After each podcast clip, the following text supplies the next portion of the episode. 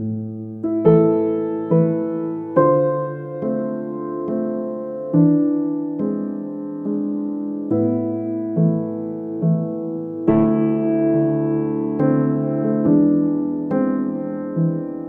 好，欢迎收听故事 FM，我是艾哲，一个收集故事的人。在这里，我们用你的声音讲述你的故事。每周一、三、五，咱们不见不散。今天我们的讲述者叫饶子君，饶子君的父亲叫饶建峰。二零一二年的七月份，已经登顶过十座八千米级雪山的饶建峰与杨春风、张经川，成为中国民间第一次成功登顶乔戈里峰的攀登者。二零一三年，饶建峰和杨春风在巴基斯坦当地时间六月二十三日凌晨被塔利班武装分子射杀。同队的张经川是唯一的幸存者。饶建峰后脑中弹，子弹从他的前脸飞出，当场死亡。我叫饶子君，一九九五年生人，现在在从事呃以纪录片为主的导演和制片人工作。我得知他死讯的时候是十八岁，刚刚高考完，跟着我的家人在上海玩耍。我是刷微博知道这个消息的。当时我在上海的一个咖啡馆里面，跟我的表姐一起，她在聚会，我在旁边玩手机，刷着刷着就看到了这条消息。消息里面写的内容是：我国有登山爱好者在那边遭遇袭击，幸存者只有一个，幸存者不是我爸。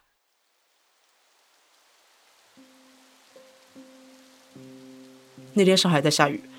我就从看手机的姿势抬起头来，跟我的表姐说：“我爸可能死了。”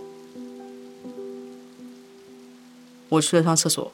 在厕所里面看着四面八方的镜子，就悲伤还没有被制造出来，然后整个人是一个待反馈状态。然后我们离开咖啡厅，要去酒店拿行李，再去机场。我们坐的是地铁，在地铁上的时候，我妈妈给我打了个电话，哭的整个人已经崩溃了，崩溃到像她曾经做过咽喉手术一样那种，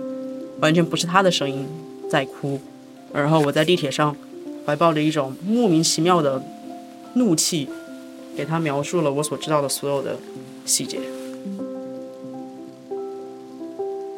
因为毕竟他们离婚之后，我妈非常爱我爸，但是呢，就是你多爱一个人，你也就越容易多恨一个人。所以我在他这种爱恨交加的情感当中长大，我会很烦，有一种你那么恨的这个人，现在他死了，你还想怎么样？或者说你那么恨这个人，那你他死了之后，你为什么会那么难过呢？你为什么不能承认呢？原本高考完无忧无虑在上海度假的饶子君，突闻噩耗之后，立马起身和姐姐一起返程，回到他们位于深圳的家。我姐姐她必须得顶住。因为她要把我带回家，那是我表姐，我父亲的姐姐的女儿，然后她必须要把我带回深圳，所以我们一直都相对来说稳定的到了机场。到了机场以后，原本晚上八点的航班一直延误到晚上十一二点钟，在这四五个小时里面，我俩也没在座位那边待着，我们俩一直在一个落地窗前，行李箱往旁边一竖，就开始，我就开始哭。哭一会儿，停一会儿，然后我姐姐在不断的从厕所里面给我 扯纸巾 来擦眼泪。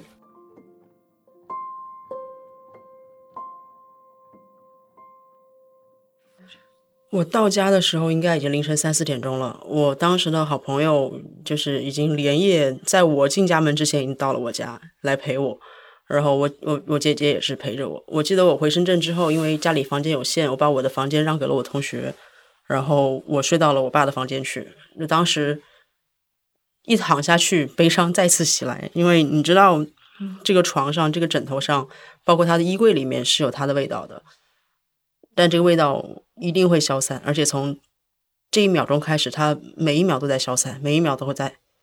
离你更远一点，但这种气味你是抓不住的。我不记得我上一次跟他产生肢体碰触是什么时候。我很想回忆起我更早的时候，我更小的时候，童年里面那个很大的男人的父亲的手，他的大拇指是什么样子，以及什么温度，但是我想不起来了，因为我在我们的家庭里面，大家都很酷，不是那种父女之间小鸟依人，一起手拉手出门逛街的那种。第二天其实也是，第二天我回到自己的房间里面，我朋友依然在陪我。他陪我的方式是，他把手压在我的脸上，很用力、很用力的压在我的脸上。我侧躺着，他在我身后躺着，然后我侧卧着，蜷缩着，然后他从身后把手放在我的脸上，用力的摁住。我不知道这是为什么，但是我觉得有被安慰到。回到深圳的第二天，其实我就意识到说。当有人离世之后，留给你纯粹进行悲伤的时间其实并不多，因为有很多事情要去完成。父亲的姐姐，也就是我的姑姑，来主持工作，给大家分配任务。比如说，我要去打印我父亲的遗照，然后去在家里置一个灵台，以方便大家来我家拜拜。然后，我的叔叔和我爸爸的遗孀飞到了，在事发当天就飞到了巴基斯坦，想要试着把我爸给带回来。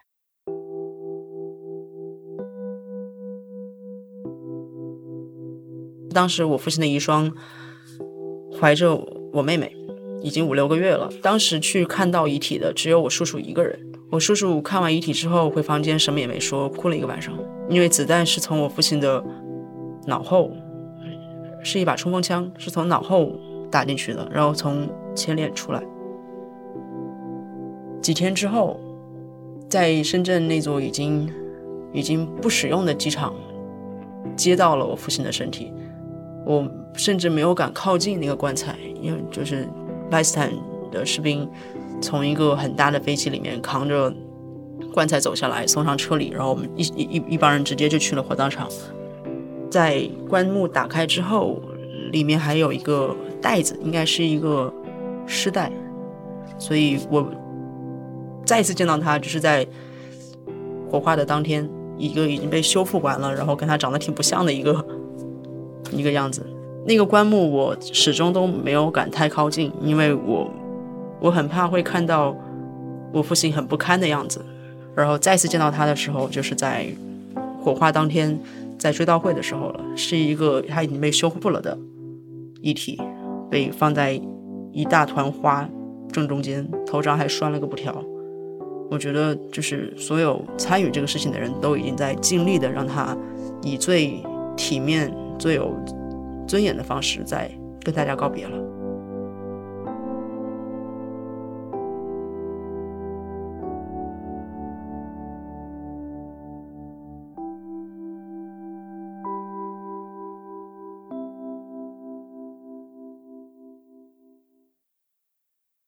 有一次去昆明的机会，那起事故当中唯一的幸存者张金川先生就长居在昆明。所以当时就想着去拜访一下。他在童年的早些时候，也是在登山过程当中脑水肿影响了语言功能。我到他家的时候，他正在读小学小学语文课本，在试图恢复语言能力。然后他以他已经不太好的表达能力，告诉了我当时整一个的事情。呃，他们当时是在巴基斯坦北部的吉尔吉特地区的南加帕尔巴特峰的营地里面。然后那是一个有中国人也有外国人的一个队伍，然后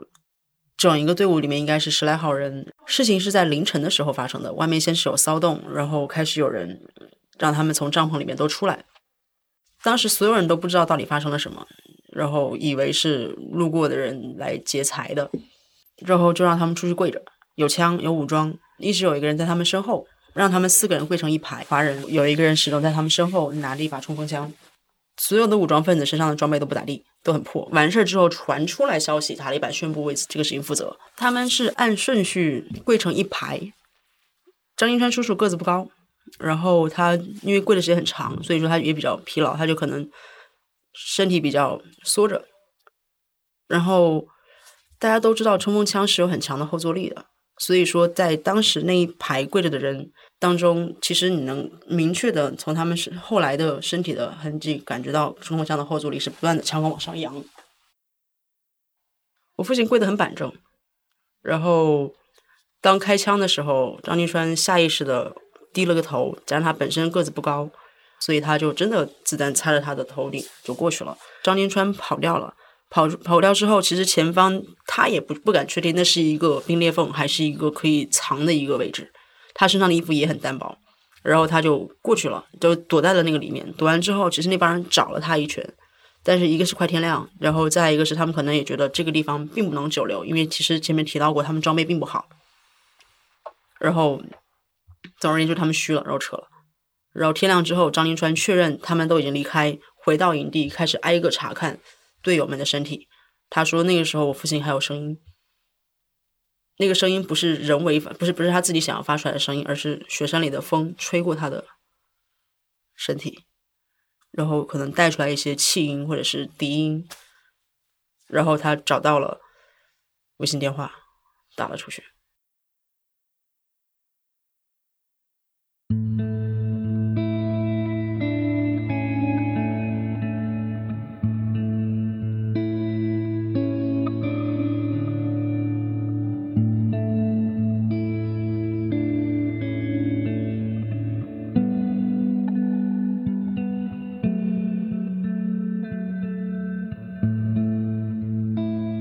高二的时候看了一个独立纪录片，觉得说啊，原来我自己也可以做。然后正好那个时候，我父亲很明确的开始说他要去登十四座，所以当时还约定说，等我上大学，正好学的也是有关专业，可以给他做个片子。就那个时候，确实是感觉一切都在好起来，他在做他愿意做的事情，然后家里人也开始不再逼逼他了，一切看起来在步上正轨，而且离他的目标已经很很接近，很接近了。我考上了大学，然后一个人生的新的开始，他即将迎来一个新的小孩。从天而降的灾难打破了饶子君一家原本感觉一切都在好起来的生活。饶子君原本允诺帮父亲拍一部登山纪录片的诺言，似乎也再也不可能实现。而神奇的是，三年之后，一个名为“藏北密岭”的要去藏北拍摄羌塘无人区和登顶普若冈日冰原的纪录片剧组，向在中戏导演习念大四的子君发出了邀请。作为一个著名登山家的女儿，饶子君之前从未爬过雪山，在父亲遇害三年之后，去冰原上拍摄纪录片的机会，在子君看来是一个去了解父亲生前热爱的契机，于是他欣然前往。但是之后发生的事儿却远远超出了他最初的设想。我们团队的高山向导叫次仁顿珠，他带着他的团队的人一起过来给我们做这次普若冈日冰川的探险的高山保障。他是一个已经登了十多次八千米级雪山的人，我就问了他一句，说你认不认识饶剑锋？他说认识，然后开始回忆，回忆到他跟我父亲合作过两座雪山。可能对于他来说，饶剑锋这个名字只是若干个山友的其中一员，但是对于我而言，我完全知道次顿陪着我爸登的那两座雪山对他对我父亲而言有什么样的意义。主要有是我父亲的第一座八千米级雪山，第二年他登了珠峰，而零九年的西夏邦马是他在决定在是他在经过三年的国企房开工作之后决定辞去工作。爬的第一座，爬的就是真正开始要做十四座八千米这件事情的第一座。而而我知道次顿帮我爸爸修过路，然后他们两个甚至住过一个帐篷，那种感觉就很奇特。而同时，我又在那段路上爬的非常非常的疲劳，非常非常的累。那会儿可能是因为矫情，也可能是因为别的什么东西，就意识到说，哦，这里才五千米，而他去过八千米的地方，那。他在五千米的时候，这种疲劳的感觉，这种喘不过气的感觉，是不是一样的？如果我不来这里，我可能不会体验到。那起码我来过这里，我体验到过这个东西。因为在去藏北的剧组之前，其实我没有很专业的装备，所以在出发之前，我去找了我爸的好朋友，拿了我父亲从巴基斯坦带回来的那一系列遗物，一个驮包里面装了他的鞋、他的衣服。还有两件连体羽绒服是他们登雪山的时候用的。打开第一件的时候，上面全是血，大家啥也没说，就默默的给它又塞回去了。第二件是全新的，开乐石的，我拿走了。在影片《藏北密岭》的拍摄过程中，饶子君和团队一起去爬了近六千米的冰川，这是饶子君第一次真正意义上的攀爬冰川。我们去登冰蛇的那一天，基本上算是我们要在无人区待的最后一两天了。我担心上面会很冷，所以我就拿出来穿上了那件衣服。其实也是一种矫情兮兮的跟自己的仪式感。就是爸爸，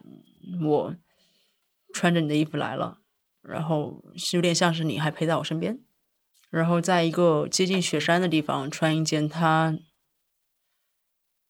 登雪山的时候穿的衣服，对于我来说，其实像是一种很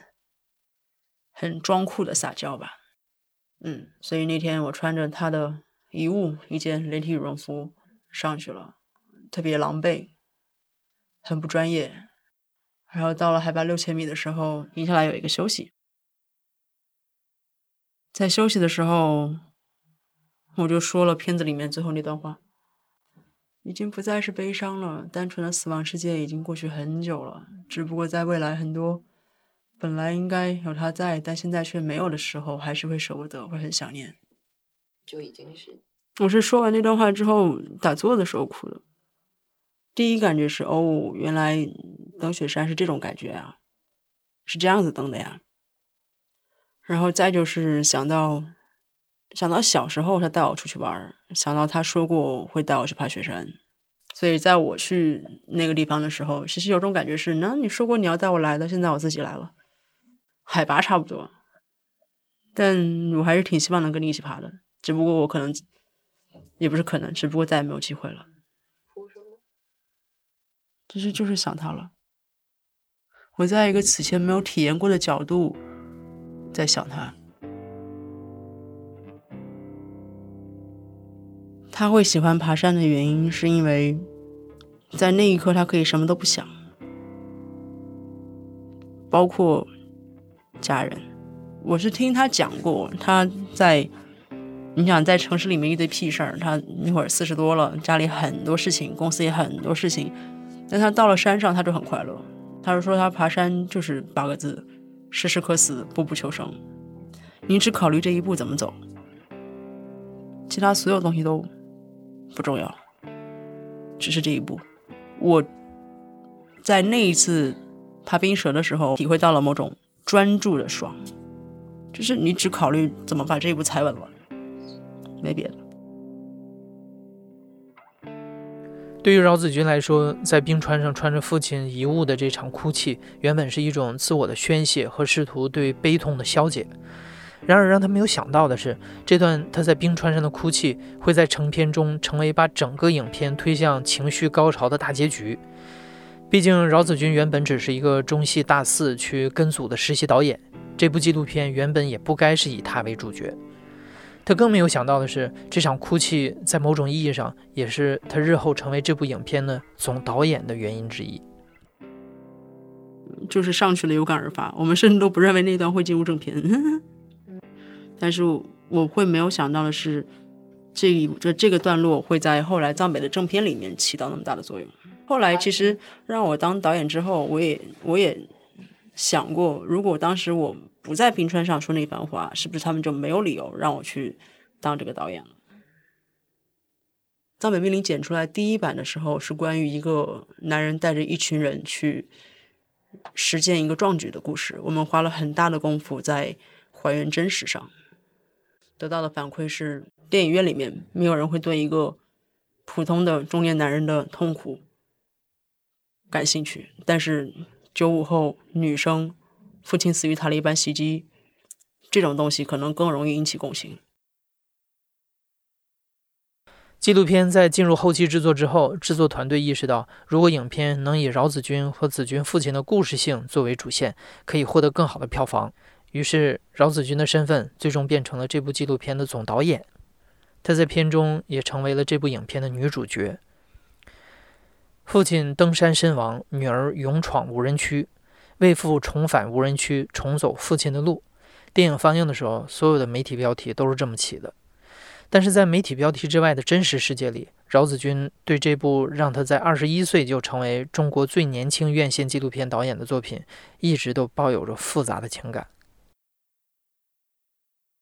到了剪辑的后半阶段，随着整个故事的难以推进。监制可能跟制片人之间讨论了一些事情，但是我并不清楚。最后决定是以我来为主线，然后我来担任这个导演，要把我父亲的故事放到这个片子当中。我一开始其实接受了，我觉得这样是能成型的，因为这样对片子会更好一些。虽然这不符合之前的素材，也不符合我一开始对这个片子的想象，但是事实上，我其实作为一个拿劳务费用的，我其实并没有任何的权利，因为截止到我被挂名为导演之前，我的职务都是联合导演或者是现场编导。而如果在那个时候我不同意的话，那我唯一能够放弃的也只是我自己的素材和其他参与讨论的权利。所以依稀记得应该是开过一个会，然后确定了让我来做这个事情，然后很快合同准备好，我需要签一个版权授予的合同，授权他们使用我父亲的素材。签完之后，其实才开始有一些悔意，就是觉得我好像交托出去了一些东西，而这意味着我没有办法再去控制它。我记得是在签完合同第二天还是第三天，我的家人看到了这份合同之后，认为这份版权授予的合同非常的不合理。当时我的制片人已经离开了北京，在外面跋涉。我打电话问他说：“这个素材授予的事情还有没有反悔的可能性？”因为这些素材里面有很多我父亲以前登山的内容。我在想，这样的一个曝光是不是有点太多了？他当时在电话那一头听起来非常的着急，然后也像是跟我站在同一个战线上。跟我说没有办法，而且如果不这么做的话，这个片子可能难以为继。那很纠结，但是我选择相信他，这好像是在当时唯一的一个方案。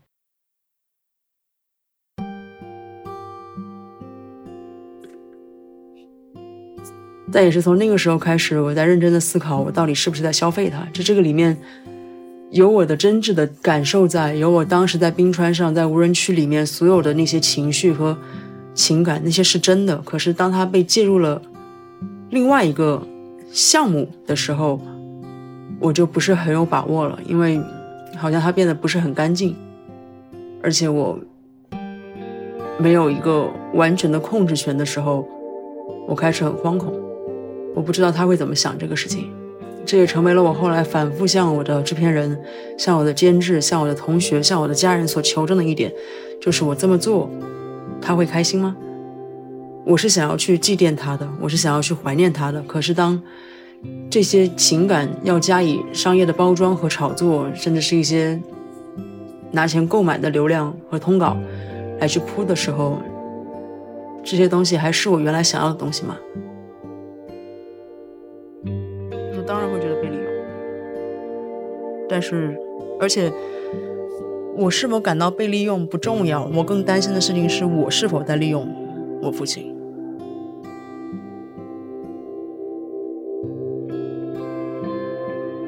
我的身份，我的身份从现场编导到联合导演到导演，经历了三个过程。决定让我当导演之后，我回家哭了三天。我不知道那是，我不知道那是否是我想要的。一方面我诚惶诚恐，一方面我冷酷无情，一方面我是一个想得到父亲表扬的小孩，一方面我又会想象我是一个把这个故事当做筹码的人。但这两个想，但这两个形象都是我想象出来的，然后他们始终在整个藏北的后期期间。在打架，藏北给到我最好的东西是他给了我一个重新面对这个事情的机会，但他留下来的不好的东西就是让我对所有的真实产生怀疑。事实，我的不真实的的点在于，片子现在以我的旁白为开头，看起来是一趟我要去找爸爸的旅程，但其实整一个这个项目并不是因为我而开始的呀，我是被后期拎上去补的。我的主线是被做出来的，我是在别人的旅途当中说了一两句话，而这一两句话现在被当做了故事的主线，因为我非常不希望被认为在，我不想当一个故事贩卖者，或者说不想卖惨，嗯，这是我一开始很抗拒的原因。我一直都在不断的问身边的朋友，如果是让这么一个片子来去表达我的哀思，或者说是。被表达我的哀思，我爸爸会不会开心？后来大家都在宽慰我说，没关系，还好。我大一寒假拍的那个关于我父亲葬礼的片子，拿了一个小小的奖，然后有被同学说，他不就是在卖他爹的死吗？这句话其实对我影响很大。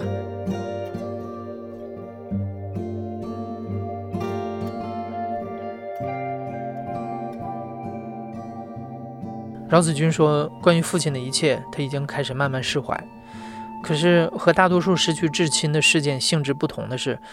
子君父亲的死亡不只是一个个体家庭的伤痛，它也是一个在舆论场里会不断的反复提起讨论的公共事件。比如，在最近阿富汗塔利班重新掌权的局势之下，关于子君父亲的当年的相关媒体报道素材又被翻出来讨论，被媒体重新发布。”这些在近日被一些公众号翻出来重新发布的素材，其中就包括一档以袭击事件中幸存者张金川为主角拍摄的纪实电影《南家风逃生》。在二零一四年的时候，有一个栏目组做了一档节目《重温这起惨案》，找了一些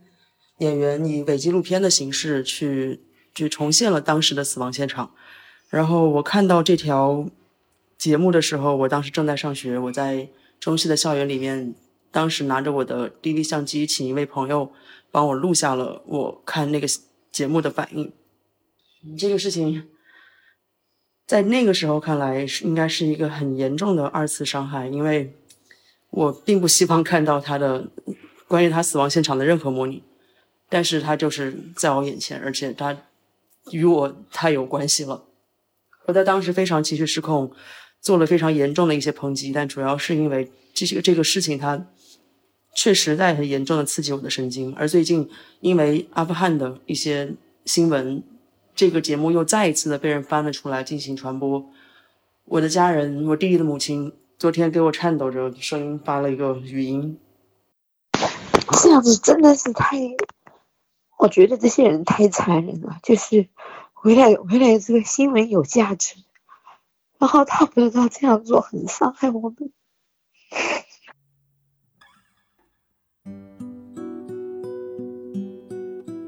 我已经不会再为此受到伤害，我也不愿意再去多看一遍。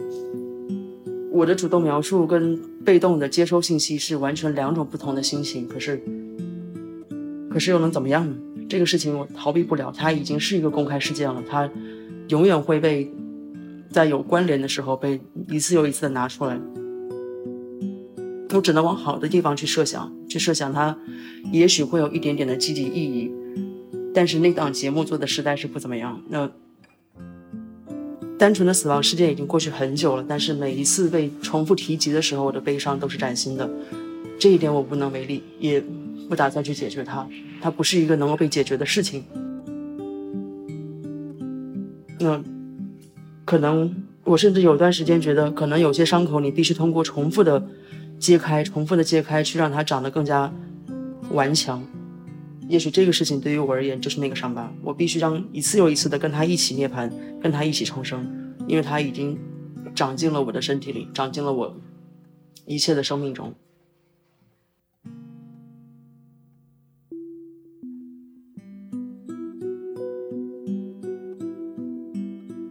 四年前，饶子君第一次看到那段关于父亲遭遇的纪实电影的时候，他拍下了自己当时观看的反应。他把这些视频素材也发给了故事 FM，我们把它简单剪辑之后发在了故事 FM 的微信公众号推送里。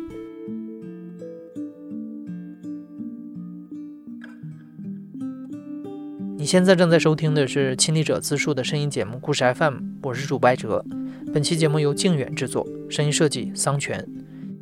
视频制作：靖远，视频剪辑：严静文。感谢你的收听，咱们下期再见。